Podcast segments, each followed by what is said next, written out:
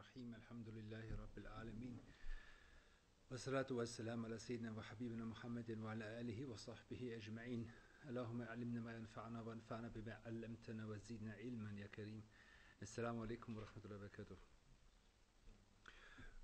ja, wir haben uns das letzte Mal äh, über, äh, über das Thema, über das Kapitel äh, des bewussten Nachdenkens äh, unterhalten. Äh, wer von euch war letzte Woche hier? Äh, wer von euch hat sich Zeit genommen zum bewussten Nachdenken?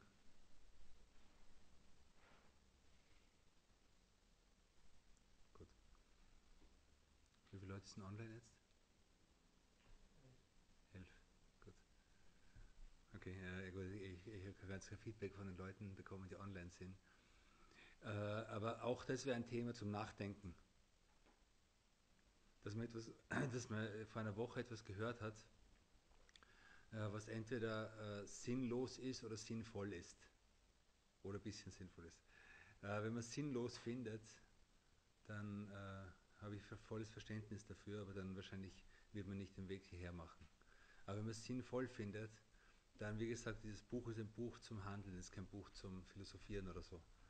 Und, und diese ganzen Dinge sind dafür da, damit wir danach handeln. Und, äh, und das, was eben letztes Jahr, äh, letzte, letzte Woche besprochen worden ist, ist das, dass Imam Rasali sagt, eine der wichtigen menschlichen Handlungen ist der Fekkur, ist bewusstes Nachdenken. Es ist eine Handlung, eine innere Handlung, die enorme Auswirkungen hat, die enorm wichtig ist und die eigentlich eine der Grundhandlungen des Menschen sind, also von, von die sozusagen den Menschen vom Tieren, von anderen Geschöpfen unterscheiden. Und äh, wir haben gesagt, dass im Wesentlichen ist Denken, kann man sagen, ist ein bewusstes Verbinden von unterschiedlichen Informationen, äh, Zusammenhänge herstellen zwischen Dingen. Wenn wir zum Beispiel, wenn Imam Rasali hier sagt, es ist das zum Beispiel das Nachdenken über die Schöpfung, um auf den Schöpfer zu kommen. Das heißt, wir verbinden bestimmte Informationen, bestimmtes Wissen, bestimmte Bruchstücke miteinander. So zum Beispiel, dass ich sehe, was in der Welt ist. Ich sehe, ich, ich, ich, also ich, ich habe einfach die Informationen, die über die Natur dieser Welt zu mir kommen. Und ich verbinde sie zum Beispiel mit dem Wissen, dass diese Welt vor einiger Zeit noch nicht vorhanden war, dass sie in Erscheinung getreten ist. Das führt dann dazu, dass man sagt, okay, es muss sie, wenn die, wenn die Welt irgendwann einmal nicht war, dann ist sie gewesen, dann muss es jemanden geben, der sie ins Sein gebracht hat und so weiter. Das, ist, das sind Prozesse von Nachdenken. Und wir haben gesagt, dass Imam al-Ghazali, also letzte Woche hat, äh, haben wir Stelle gelesen, der Imam al-Ghazali äh, aufzeigt, dass, dass dieses Denken Wege braucht und dass die meisten Menschen die Wege, so wie wir auch, die, diese, die Wege des bewussten Nachdenkens nicht kennen und dass man sozusagen Anleitungen braucht. Und eine Anleitung, die uns gegeben hat, ist, dass wir über die Dinge nachdenken in unserem Leben, die in diesem Buch in, in, den vorigen Kapiteln besprochen worden sind, nämlich sozusagen die, die guten und die schlechten Eigenschaften der Seele und, und die, die guten Tendenzen, die wir uns, in uns haben, die schlechten Tendenzen, dass wir bewusst darüber nachdenken, äh, wie wir leben, äh, wie wir uns mit unserem Schöpfer verhalten, äh, welche Absichten wir haben, was wir über ihn denken und so weiter. Und dass das sozusagen ein, eines der, der Fäden, eine der Fäden ist, den man aufgreifen kann, eine der Fäden ist, den man aufgreifen kann, um, beginn, um zu beginnen, bewusst nachzudenken. Also denk darüber nach, wie ist in meinem Leben die Furcht vor Allah und die Hoffnung auf Allah? Wie ist das? Wie, wie ist es balanciert? Ist es überhaupt da? Spüre ich überhaupt etwas? Wie wirkt sich das aus? An welchen Stellen habe ich zu viel? An welchen Stellen habe ich zu wenig? An welchen Stellen gehe ich ins Extrem? Und so weiter. Das sind Punkte, über die man nachdenken kann. Äh, oder zum Beispiel, was wir, also ein anderes Beispiel, das wir letzte, letzte Woche besprochen haben, war das Thema Tauber, dass man sagt, okay, welche Sünden habe ich gemacht und wie habe ich mich danach verhalten und was ist nach der Sünde gekommen äh, und so weiter. Und das sind alles Dinge, über die man bewusst nachdenken kann. Das heißt also, er gibt uns den ersten Faden, den er uns gibt, ist über uns nachzudenken, über uns, über unsere Zustände in diesem kurzen Leben und diese Zustände, die eben wichtig sein werden fürs nächste Leben. Das Zweite, was uns gibt, ist das Nachdenken über die Geschöpfe. Dass, dass, er, dass, man, dass man die Schöpfung, dass man in die Schöpfung blickt, aber nicht nur mit den Augen, sondern auch mit dem inneren Auge, mit dem Herzen, mit dem Verstand und versucht zu verstehen, welche Zeichen in diese Schöpfung äh, eingeschrieben sind. Und, dann, und jetzt gibt er einige so Beispiele. Ich, also ich lese nicht alles vor, nur so ein, paar, also so ein paar Stichpunkte sozusagen, über die er hier spricht. Er sagt, denk nach über die, über die Erschaffung des Menschen, über die Erschaffung deiner selbst. Was warst du zu Beginn? Woraus bist du entstanden? Und das sind Dinge, auf die uns Allah subhanahu wa ta'ala immer wieder im Koran hinweist. Woher kommst du? Wohin gehst du? Diese zwei Dinge, die zwei, weil, weil wenn man nur emotional lebt oder nur für seine Gelüste lebt, lebt man im Prinzip eigentlich nur im, in einer erweiterten Gegenwart. Also für uns ist die Gegenwart auch schwer. Es ist sehr selten, dass wir wirklich präsent sind im Hier und Jetzt.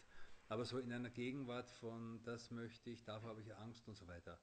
Aber dass man wirklich nachdenkt, okay, was ist mein Ursprung und was ist mein Ende, das ist etwas, was, äh, was uns, also was ein, ein Nachdenkprozess, der uns transformieren kann. Und der transformierend ist im positiven Sinn. Und über sowas soll man nachdenken. Man soll sich einfach mal fünf Minuten hinsetzen und sich überlegen, okay, woher komme ich eigentlich? Und jetzt nicht philosophisch, woher komme ich? Ja, ich komme von Allah, sondern einfach, was war mein Beginn? Äh, genau. Ähm, dann sagt er, ähm, also andere Beispiele jetzt. Äh, denke zum Beispiel einmal nach über das Meer. Über, äh, denke nach, was für wunderbares Zeichen in der Schöpfung Allahs, dass die Meere sind und das also Wasser allgemein, Seen und Meere. Und äh, interessanterweise sagt er hier etwas, äh, ähm, وفي البحر أجائب أضعاف من نشاهده في البر في البر also in, im, im Meer gibt es noch viel mehr wunderbare Dinge, als wir sie auf dem Festland sehen. Und das ist etwas Interessantes, weil es, es wird immer wieder gesagt, dass die Naturwissenschaft heute weiß mehr über, den, über das Weltall als über die Tiefsee. Also die, das Meer ist etwas Faszinierendes. Er sagt, denk, er sagt, denk darüber nach, denk nach über, die, über Perlen, über Korallen, über Fische, über die ganzen Geschöpfe, die im Wasser sind.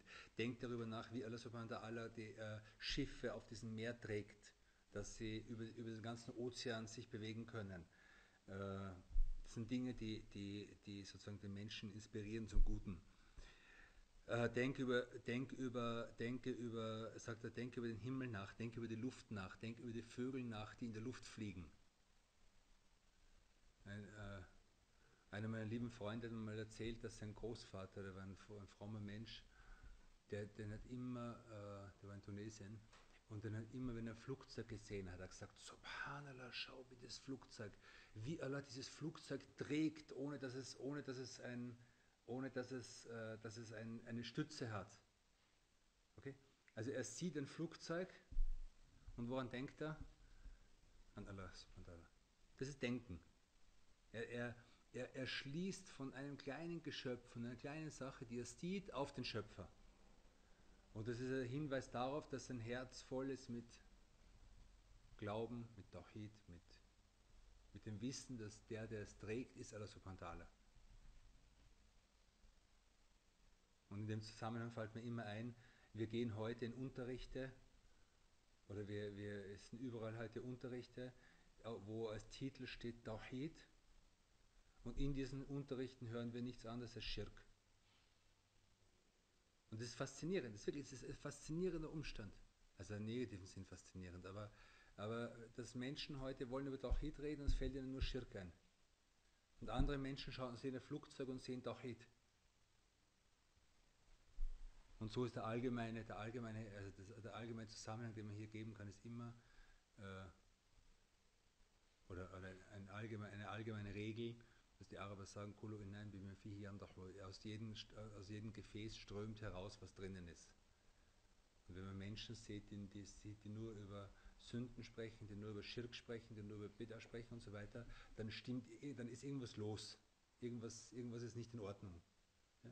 Und gleichzeitig gibt es Menschen, die, egal was sie sehen, immer nur über, über Gute sprechen, über, über Allah sprechen, über Gottes Liebe sprechen. Und dann gibt es viele Menschen, so wie wir, die dazwischen sind. Da kommt einmal was Gutes, einmal was Schlechtes raus oder so. Das ist auch, auch so eine andere Geschichte. Ich habe die schon mal erzählt in einem anderen Unterricht, aber, aber es ist so interessant, dass äh, Freunde von uns in Syrien, die haben erzählt von ihrer, von irgendeiner alten Tante, die, die in der Familie damals gelebt hat und die irgendwie schwerst Diabe schwerste Diabetikerin war und die so körperlich äh, ist es ihr immer schlechter gegangen und es ist immer wieder, sie hat nicht mehr gehen können und dann ist ihr Fuß amputiert worden und so ganz schreckliche Krankheiten hat sie gehabt. Aber die war einfach so, die war so mit Allah subhanahu verbunden, dass es alles für sie einfach leicht war und kein Problem war und alle Leute sind zu ihr gegangen, haben, haben die, die Gegenwart bei ihr genossen und so weiter. Und, äh, und sie war halt bekannt so als, als rechtschaffene fromme Frau. Und dann haben die erzählt, das war, das war in den 60er, 70er Jahren in Syrien, als, als die ersten äh, Radioapparate äh, aufgekommen sind. In Syrien war später als hier. Und, und dann haben sie irgendwie, hat ihr ein Radio geschenkt. Und sie ist dann den ganzen Tag irgendwie im Bett gelegen und hat irgendwie Um Kulsum und Abdel Halim gehört. Ja. Und die Leute haben sich gewundert, weil es war eine konservative Familie und da war halt so, äh, Um Kulsum, das war halt so der, der, damals irgendwie der, damals der Inbegriff von Fusuk und von, von, von, von irgendwie halt, ja, irgendwie schlechte Manieren und so. Und dann irgendwer fragt sie dann, ja, du bist eine fromme Frau und du hörst den ganzen Tag diese blöden Liebeslieder von Uncle Kulsum oder so. Und dann sagt sie, ja, hörst du denn nicht, die singt über den Habib sallallahu alaihi wasallam. Also sie, hat, sie hört Habibi, Habibi, Habibi und für sie, sie kann sich nichts anderes vorstellen unter Habibi als, als den Propheten sallallahu alaihi wasallam. Und sie hört über Liebe und kann sich nichts anderes vorstellen als Gottesliebe. Das sind Menschen, deren Herzen voll sind. Ja. Und das ist einfach eine Regel, die, man, die, man, die, die gut ist für uns zu wissen. So einfach das, was aus dem Menschen rauskommt, ist, ist nicht unbedingt was drinnen ist, aber es ist ein Hinweis darauf. Und, und die Gesamtheit von dem, was rauskommt, ist, äh, ist, ist, gibt uns gewisse Hinweise auf das, was im Menschen drinnen ist. Und darum ist gut, wenn man Menschen sucht, die über Gutes sprechen und nicht über Schlechtes sprechen. Gut. Auf jeden Fall. Äh, Genau, er sagt einfach, sieh diese ganzen Zeichen in der, in der, also die Zeichen in den Meeren, die Zeichen in den Bergen, in der Luft und so weiter und so weiter. Äh, und, und nimm das wahr und, äh, und, und, äh, und lass das vor deinem, also mach dein inneres Auge auf und denk über diese Dinge nach, denk über die Welt nach. Die Welt ist dafür, damit wir über sie nachdenken. Genau. Ähm, und äh, letzten Endes auch, dass wir dankbar sind dafür, dass wir dankbar sind für all diese, für all diese, äh, diese wundersamen Dinge, die uns, die uns gegeben werden. Ähm, Und dann kommt er jetzt zu einem, zu einem Unterkapitel dessen, also er spricht über Nachdenken und gibt uns Anleitungen, wie wir unseren Geist verwenden, dass wir sinnvoll nachdenken. Und jetzt kommt er, und wir haben gesagt, eben über Natur und über dich selbst und über dein Leben und über deine Zustände und so weiter und so weiter. Aber jetzt kommt er zu einem Unterpunkt, und zwar ein Thema, über das wir ganz besonders viel nachdenken sollen. Das wird uns jetzt einige Zeit beschäftigen in dem Buch. Und zwar äh, die Erinnerung an den Tod. Und die Erinnerung an den Tod ist etwas Interessantes, weil ähm, die, die, Erinnerung, das Denken, das Nachdenken über den Tod und die Erinnerung an den Tod ist etwas Interessantes, weil, äh, weil wir alle wissen und jeder intelligente Mensch oder jeder bisschen intelligente Mensch weiß, dass es einfach die Zukunft von uns allen ist und die einzige Gewissheit, die wir haben, dass wir sterben werden. Aber wie oft denkt man darüber nach? Also wie oft denkt man bewusst dran und wie oft ist man sich sicher? Und das ist halt einer der, der interessanten Dinge an, an, der ganzen Menschheit, egal welche Religion sie angehören, Muslime sind nicht ausgenommen davon, dass man halt irgendwie das Gefühl hat, dass man irgendwie, okay, rational weiß man, man wird sterben, aber man kann sich halt nicht vorstellen. Okay? Und es ist auch normal, dass man sich nicht vorstellen kann, weil wir denken halt jetzt, weil wir eben leben. Und ähm, man kann sich selbst halt so schwer wegdenken aus dem Leben. Aber dennoch, äh, dennoch ist die Erinnerung daran wichtig und mit beständiger Erinnerung äh, äh, gelingt es einem tatsächlich zu realisieren, dass man sterben wird. Und wenn man das realisiert hat, dann ändert es sehr viel am Leben. Und, äh, und, und das heißt, dass äh, die Menschen, also, oder je mehr man sich an den Tod erinnert, umso lebendiger wird man.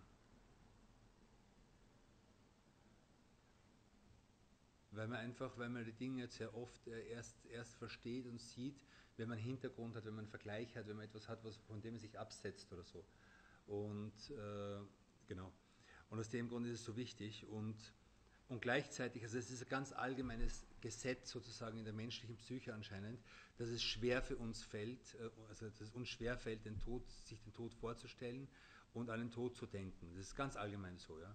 Aber noch dazu ist es so, dass wir jetzt in einer Kultur leben, in der der Tod völlig outgesourced ist. Also ähm, ein immer größerer Anteil der Menschen zum Beispiel lassen sich nicht mehr begraben, sondern lassen sich verbrennen in Europa. Und das ist was ganz Interessantes. Wer, schon mal, wer den, den Unterschied kennt zwischen einer Verabschiedung vor einer Verbrennung und einer Beerdigung, weiß, was ich meine. Das ist ein riesiger Unterschied. Weil bei der Beerdigung siehst du, du siehst tatsächlich, du siehst mit deinen Augen, dass dieser Mensch jetzt, in, also dass dieser Sarg jetzt in die Erde geht. Du spürst, das ist das Gewicht da und so weiter. Und das ist eine, sehr reale Erfahrung. Und dieses Stehen am Grab ist was Bedeutendes. Das Verabschieden am Grab ist was Bedeutendes. Äh, bei einer Verabschiedung Richtung Verbrennung, jetzt abgesehen von der Frage, dass ob Verbrennung erlaubt ist und so weiter, also Muslime machen das sowieso nicht normalerweise, aber, aber ich rede jetzt von also ganz normalen Situationen, ist einfach, okay, dieser, dieser, dieser Sarg wird dann in einen Wagen gepackt und ist plötzlich weg. Du siehst nicht, wohin er geht, es ist kein Zeichen da, es ist keine Spur da. Und das ist etwas, was, was prinzipiell äh, äh die Erinnerung an den Tod schwer macht. Äh, zweitens, äh, wir leben in einer Kultur, in der Generationen relativ wenig Kontakt miteinander haben. Also wenn man jetzt in einer Großfamilie lebt, in der irgendwie äh, äh, ja, mehrere Menschen der alten Generation sind, dann sieht, man von, dann sieht man von der Natur her, man sieht Menschen, die sterben oder man sieht, man sieht, dass Menschen tatsächlich gehen. Und es ist sehr interessant, wenn man sich die Struktur einer Großfamilie überlegt. Ja.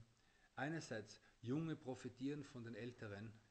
Ich, will jetzt Großfamilien nicht idealisieren, das äh, Großfamilie hat auch manchmal Probleme, aber jetzt im Prinzip von, von, von, den Generationen, von dem Generationenverhältnis. Jüngere profitieren davon, dass sie Ältere sehen, wie sie leben, von ihrer Lebenserfahrung und so weiter. Äh, auch zum Beispiel in, in, Sachen von zum Beispiel Erziehung und Ehe und äh, also ein Beispiel, das ich immer wieder sehe, ist zum Beispiel, wie man mit einem Baby umgeht. Ich sehe, ich sehe Mütter, die zum Beispiel äh, die sagen, nein, ich will mein Kind allein erziehen, weil ich habe diese fünf Bücher hier. Die habe ich bei Amazon bestellt und die zeigen mir, wie ich mein Kind, wie ich mit meinem Baby umgehe. Ja. Und die sind dann meistens total überfordert und kommen überhaupt nicht zurecht, einfach weil ihnen die, die, die, die, die, die praktische Anweisung fehlt. Weil ihnen jemand fehlt, der Erfahrung mit einem Kind hat und der weiß, äh, was jetzt beim Kind ernst ist und was weniger ernst ist und so weiter.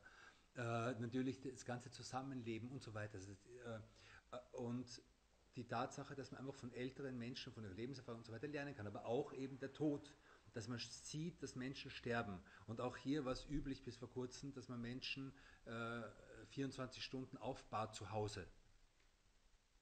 Also ich gehöre mehr zu der Generation, ich habe sowas auch nicht mehr erlebt, aber so am Land, also so meine Elterngeneration, da war das noch völlig normal, dass Menschen aufgebahrt werden. Und dass jeder sozusagen reingeht und diesen Toten sieht und sich von dem verabschiedet. Äh, genau. Und umgekehrt auch ist interessant, dass in, in, Großfamiliensituationen, dass die ältere Generation den Vorteil hat, dass sie sieht, dass halt einfach frische Lebensimpulse, es kommen neue, es kommen neue Kinder, es ist Jugend da und sozusagen man bleibt irgendwie fit.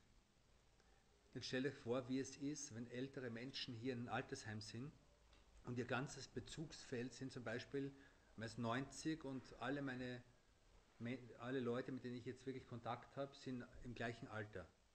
Und man sieht, wie das ganze soziale Umfeld einfach wegstirbt sozusagen. Also wie, wie, wie, tragisch das ist. Ja, und eine Großfamilie ist halt anders, weil okay, es, kommen, es kommt sozusagen, es, es kommt Neues nach, es kommen neue Kinder, es kommen neue Enkelkinder, es kommen neue Urenkel und so weiter. Das macht das Ganze wesentlich leichter. Auf jeden Fall ist, äh, es war nur so ein kurzer Exkurs, wie gesagt, ohne Großfamilie idealisieren zu wollen, aber äh, Tod ist halt bei uns etwas, was halt sehr, sehr, es ist sehr, sehr schwer, jemanden zu sehen einmal. Also viele, viele Menschen haben noch nie einen Toten gesehen. Und, äh, und das ist eine Erfahrung oder es ist einfach ein Eindruck, jemanden zu sehen, der gestorben ist, ist ein Eindruck, der unheimlich wichtig ist. Ähm, viele haben auch noch nie gesehen, dass ein Tier zum Beispiel, wie, wie, ein Tier geschlachtet wird, dass man ein totes Tier, also ein Tier sieht, wenn es geschlachtet wird, das stirbt. Auch das ist eine wichtige Erfahrung. Und wenn man glaubt, Fleisch kommt aus dem Supermarkt, ist es halt irgendwie, äh, also fehlt, fehlt etwas in der an Lebenserfahrung. Ähm, genau. Und, und natürlich auch, äh, wir, leben in einer Gesellschaft, in der Jugend und Schönheit und Fitness und so weiter halt sehr, sehr hoch, äh, sehr, sehr hoch bewertet werden. Und auch dadurch ist halt sozusagen Alter und Tod und so weiter, also irgendwie so äh, etwas, was tendenziell immer mehr outgesourced wird, was immer mehr an den Rand gedrängt wird und, und dann gibt es nur einige wenige Menschen, die sich dann professionell und hauptberuflich damit beschäftigen und für die ist es dann auch oft total schwer, weil wenn man halt nichts anderes mehr hat als Tod und Alter und, und Leiden und Sichtum, ist es halt einfach eine psychische Belastung, die viele einfach auch nicht mehr tragen können. Wie auch immer. Ähm, wir sprechen also jetzt über, wie wichtig es ist, äh, über den Tod nachzudenken. Und, äh, und er sagt hier in dem Buch, es gibt in Bezug darauf gibt es drei Arten von Menschen. Es gibt den, der munhamik in Dunya ist, das heißt, der völlig vertieft ist in die Dunya. Menschen, die nichts anderes denken in ihrem Leben als äh, was sie haben, was sie wollen, was sie sein wollen, was sie werden wollen, die, die üblichen äh, Gelüste, die man halt hat in, in, dieser Welt, die wir alle haben. Aber die nichts anderes haben, das, sind, das, sind, das ist die eine Gruppe. Die zweite Gruppe, sagt er, ist Taib, ist derjenige, der sozusagen Reue macht, der sozusagen am Weg ist, der sich bemüht, irgendwie äh, seinen Horizont zu erweitern und irgendwie mehr von dem Leben zu, zu, zu kennen als nur, äh, nur Gelüste und Spaß und so weiter. Und das dritte ist jemand, der wissend ist, jemand, der Erkenntnis hat, jemand, der ernsthaft ist. Okay? Und er sagt, das erste, ist, äh, das erste ist derjenige, der eben in die Dunya versunken ist, in dieses weltliche Leben versunken ist. Und dieser Mensch, sagt er, hat überhaupt keinen Gott, kein äh, Gedenken an den Tod. Der wird, nie über den Tod, der wird sich nie an den Tod erinnern. Äh, und, äh, und wenn irgendwie damit konfrontiert ist, dann tut es ihm weh, dass man sich von dieser Welt verabschieden muss und, äh, und, und beginnt sozusagen den Tod zu verfluchen oder so, also irgendwie so das, diese Tatsache, dass wir endlich sind, als, als was Negatives anzusehen und so weiter. Aber im Prinzip, äh, im Prinzip äh, wird er nicht wirklich auf die Idee kommen, ernsthaft über den Tod nachzudenken. Das heißt, für uns ist unsere ist unsere Beschäftigung mit dem Tod ist, eine, äh, ist ein Gradmesser dafür, wie tief wir in der Dunja sind. Und wenn wir wissen, dass wir jetzt nie über den Tod wirklich nachdenken und auch über unseren eigenen Tod nie nachdenken, dann wissen wir, dass wir irgendwie, dass wir uns sozusagen verloren haben in dem, in dem diesseitigen Leben. Das ist der eine, eine Fall.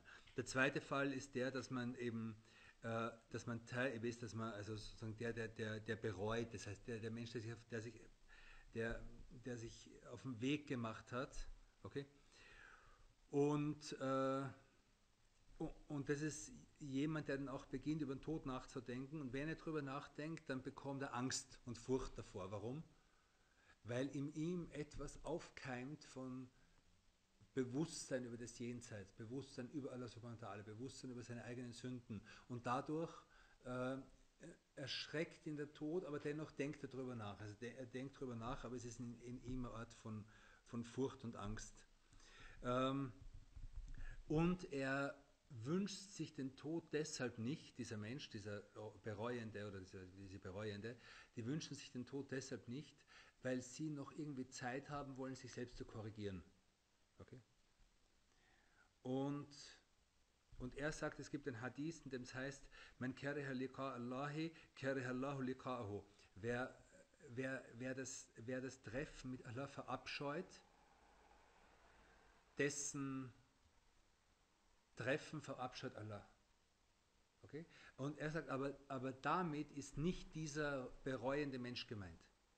Sondern dieser bereuende Mensch, der hat einfach Angst vom Tod, weil er noch etwas korrigieren möchte, weil er noch was besser machen möchte. Ja? Hiermit ist gemeint der, der vollkommen verloren ist in, in, in diesseitigen Gelüsten und so weiter. Und äh, genau. Und er sagt, äh, äh, dieser Mensch, der bereut, ist so wie jemand, der, der sich, äh, der sich im, im Treffen mit seinem Geliebten verspätet, der sich beim Treffen oder vom Treffpunkt mit seinem Geliebten verspätet, weil er noch sein Haus in Ordnung bringen wollte. Also er, er liebt es irgendwie, also es ist, es ist, es ist eigentlich, hat das Bewusstsein, dass, er, dass, dass es gut ist, zurückzukehren, aber er möchte noch was, er möchte noch was in Ordnung bringen. Und dann sagt er, und die dritte, die dritte Art von Personen sind die Arifun, die, diejenigen, die wirklich Gottes Erkenntnis haben und die stabil sind in inneren Zuständen. Und es sind Menschen, die ständig an den Tod denken. Warum? weil für sie ist der Tod nichts anderes als das Treffen mit dem Geliebten und das wünschen sie. Und für diese Menschen ist die Welt und die, das weltliche Dasein nichts anderes als eine Last, mit der sie konfrontiert sind, eine Aufgabe, die sie hinter sich bringen, also die sie erledigen müssen in guter Weise, aber die trotzdem, die sie, die sie sozusagen an dem, an dem, äh, an dem, äh, an dem Treffen mit ihrem Geliebten verhindert. Und das ist das, was, was erklärt, warum äh, Sedna, Sedna Bilal an, als er am Totenbett war und äh, seine Frau wehklagt und sagt, oh, was für ein Trauer, was für eine Traurigkeit. Und er sagt, nein, was für ein Glück, was für ein Glück. Äh, und er freut sich drauf, er freut und sagt, und sagt er freut sich drauf. Äh, äh, Radan al-Kalahibba, Muhammadan wa Sahba. Also morgen werde ich, werde ich die Geliebten treffen, Mohammed und seine Gefährten. Also es ist einfach, das, der, der weiß, wartet auf ihn etwas und, und er freut sich drauf und ist glücklich darüber. Genau. Ähm, und gleichzeitig, er gesagt, diese, diese, diese, diese, diese Menschen, die Erkenntnis haben, die Gotteserkenntnis haben und so weiter, sie freuen sich auf den Tod, aber gleichzeitig äh, sind sie auch nicht ungeduldig darin, weil sie wissen, dass Allah subhanahu wa für sie den richtigen Zeitpunkt aussuchen wird. Das heißt, sie erwarten getrost auf den, sie warten auf den Tag, wann er kommt und sie sind zufrieden mit dem, was Allah subhanahu wa für sie, für, für sie, äh, für sie aussucht und sie sind in einem Zustand von innerer Zufriedenheit und inneren, inneren Glück. Und ja. Und so werden die, es ist immer interessant zu hören, wenn so die großen Gelehrten und die großen, die aufrichtigen Menschen sterben, in welchen Zuständen sie sterben. Und wo man hört von denen eigentlich nur Gutes, wenn sie sterben. Auch über den dem Prozess des Sterbens. Gut. Ähm, dann, dann, bringt er äh, einige, einige ähm, also bringt er noch einige Erinnerungen daran, wie wichtig es ist, über den Tod nachzudenken und sich an den Tod zu erinnern und, äh, und, und bringt den bekannten Hadith, den der Prophet sallam, sagt, äh, und, und gedenkt gedenkt äh, viel und oftmals den, der die, äh, der die Gelüste zerstört, nämlich der Tod. Der Tod ist der, der die Gelüste zerstört. Und der Prophet Sallam ratet uns, denkt oft an den. Genau. Und, äh, und er, von Ibn Amr wird überliefert, dass der Prophet Sallam gefragt worden ist, äh, Mu'minina Akias. Also welche, wer von den Gläubigen ist am klügsten? Also wer sind die schlauen Muslime? Okay, sind nicht die, die am meisten Geld verdienen oder den besten, das beste Auto haben oder am besten die, die Sozialversicherung betrügen oder so, sondern äh, lil Mauti Zikra. Äh, es sind diejenigen, die am meisten, die, die sich am meisten an den Tod erinnern وَأَشَدُّهُمْ إِسْتِعْدَادًا لَهُ und die sich, am, am, die sich am, am, am, am, intensivsten darauf vorbereiten, das sind die klugen Menschen, das sind die intelligenten Menschen, die sich an den Tod erinnern und die sich auf den Tod vorbereiten. Sayyidina Hassan al-Basri sagt, äh, Fadah al-Mautu ad-Dunya, der Tod macht der Dunya eine Schande. Tod ist der, der die Dunja in eine Schande bringt. Was heißt in eine Schande bringen? Jemand ist, ist äußerlich irgendwie schön und in Ordnung, alles ist gut, nur äußerlich, ja. Und irgendjemand deckt es dann auf. Das heißt Schande bringen. Das ist Fadiha. Dass man etwas aufdeckt, was äußerlich schön aussieht, aber in Wirklichkeit schlecht ist. Und er sagt eben, dass, dass, die, äh, dass der Tod ist, der ist das, was, was der Dunja Schande bringt. Warum? Weil es die wahre Natur der Dunja aufzeigt. Also es zeigt die wahre Natur dieses diesseitigen Lebens auf. Äh, und also فضح الموت الدنيا فلم يترك للذي فلم يترك لذي لب فيها فرحا und, und der Tod lässt für jemanden, der innerlich wach ist, der innerlich, der einen Kern hat, der einen geistigen Kern hat, für den, der, für den, Nach für den denkenden Menschen, hinterlässt dieser Tod in dieser Welt keine Freude mehr. Was heißt das? Heißt, dass man sich nicht freuen darf, bedeutet es nicht, sondern äh, keine Freude mehr im Sinn von, von wahrhaftiger Freude. Äh, das heißt, dass, dass man nicht glaubt, dass die Dinge, also der Tod zeigt, wie kurz diese Welt ist und wie vergänglich sie ist. Und es ist schade, wenn man etwas, was wertvoll ist, für etwas verkauft, was wenig Wert hat, richtig? Also ich habe was Teures und ich habe was Billiges. Und wenn ich das Teure gebe, um was Billiges zu bekommen, habe ich ein schlechtes Geschäft gemacht. Und unsere Seele ist teuer. Unser Herz ist teuer. Unsere Zeit ist teuer. Unsere, unser, unser, unsere, unser Geist ist teuer. Unsere, unsere Beziehung zu Allah subhanahu wa ta'ala ist teuer. Und warum sagt man, okay, die Dunya und die, das weltliche Leben ist billig? Weil, weil es kurz ist. Weil die Freuden drinnen, ist einfach so, das, und das weiß jeder, kann jeder ausprobieren. Die Freuden drinnen dauern nicht lang. Entweder sie dauern nicht lange, weil sie tatsächlich nicht lange dauern, also weil sie einfach kurz sind. Gibt viele Vergnügungen, die sehr kurz sind. Oder aber, weil auch wenn sie länger andauern, dass man selbst die Freude daran verliert. Also wenn ich sage, ich, ich baue mir mein Traumhaus äh, und äh, nehme einen Kredit auf und weiß Gott was, okay, dann habe ich das Traumhaus abgesehen davon, dass in, in, diesen Kredithäusern sowieso nie glücklich sein wird, aber, ab, aber jetzt davon mal abgesehen, äh, ich baue jetzt dieses Traumhaus und bin jetzt in dem Traumhaus. So. Und jetzt empfinde ich das die ersten zwei, drei, vier, fünf Tage vielleicht, wenn, wenn alles gut geht, als, als irgendwie als Glück oder als Freude oder so. Aber nach spätestens einem Monat ist man langweilig und dann denke ich mir, okay, warum hat der Nachbar da einen viel schöneren Balkon und warum. Und das ist einfach so, das ist bei jedem Menschen irgendwie so. Und aus dem Grund sind tatsächlich, also auch, wenn ich sage, ein Haus steht zwar vielleicht 70 Jahre, aber die Freude drinnen ist, ist, ist tatsächlich kurz. Und das ist das, äh, und, und, aus dem Grund, äh, genau, aus dem Grund ist es ein schlechter Deal sozusagen, wenn man das, was bleibt, verkauft für das, was, was, was kurz ist. Ja. Und äh, genau, der sagt, wenn wir Elsama abtun, äh, äh, wenn wir Elsama abdu äh, kalbahu dhikr al-maut illa sagharat dunya alayhi wa hana alayhi jami'u ma fiha.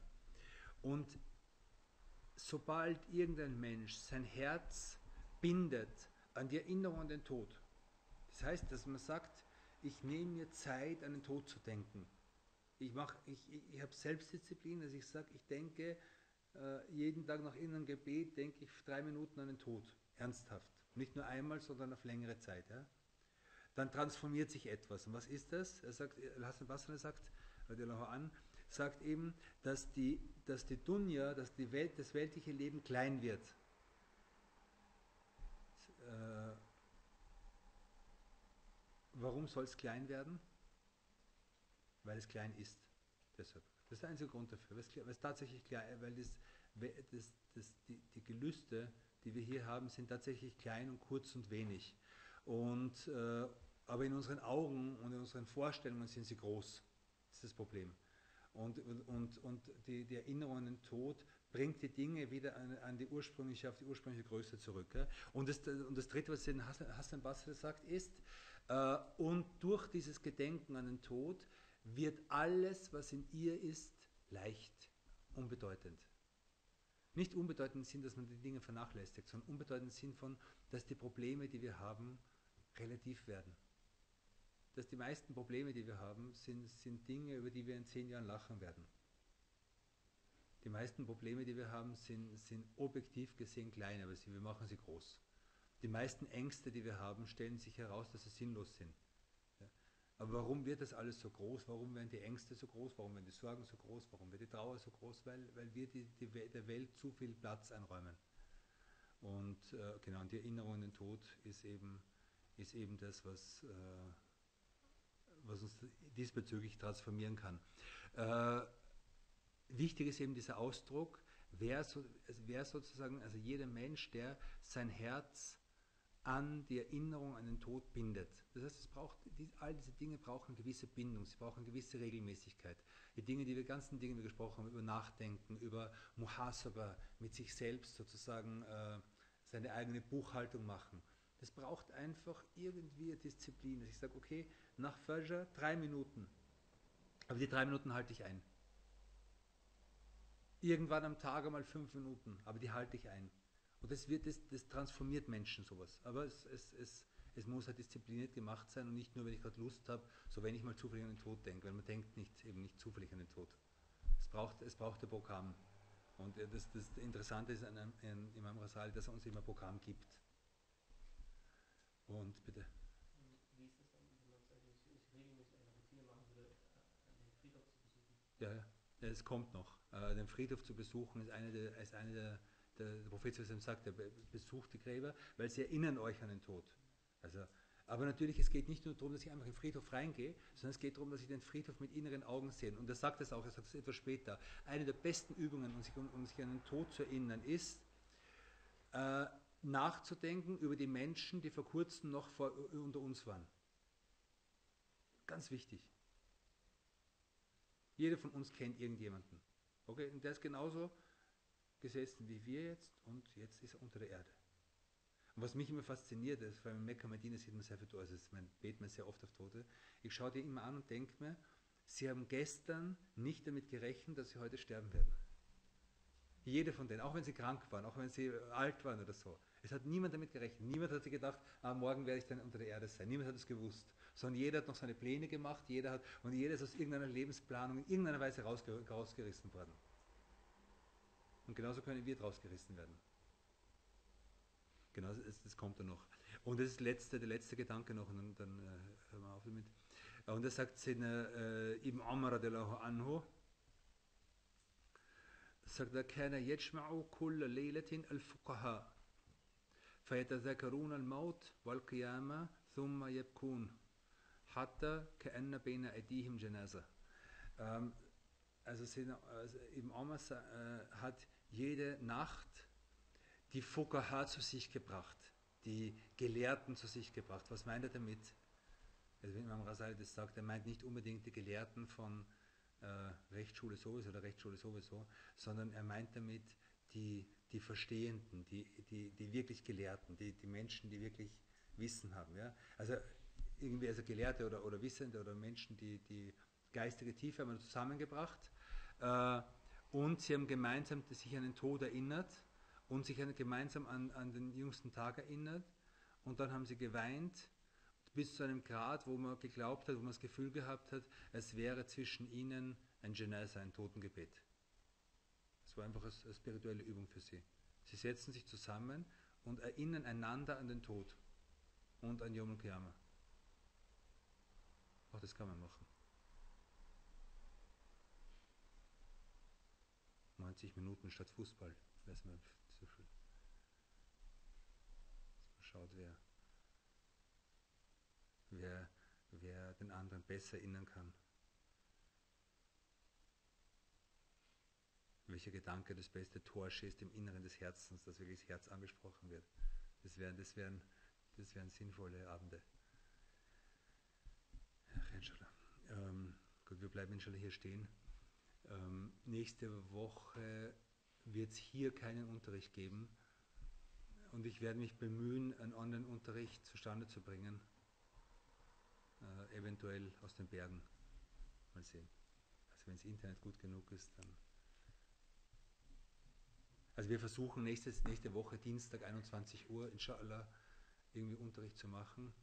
Äh, es kann aber sein, dass es irgendwie mit der Leitung nicht klappt oder so. Aber investiere definitiv nicht.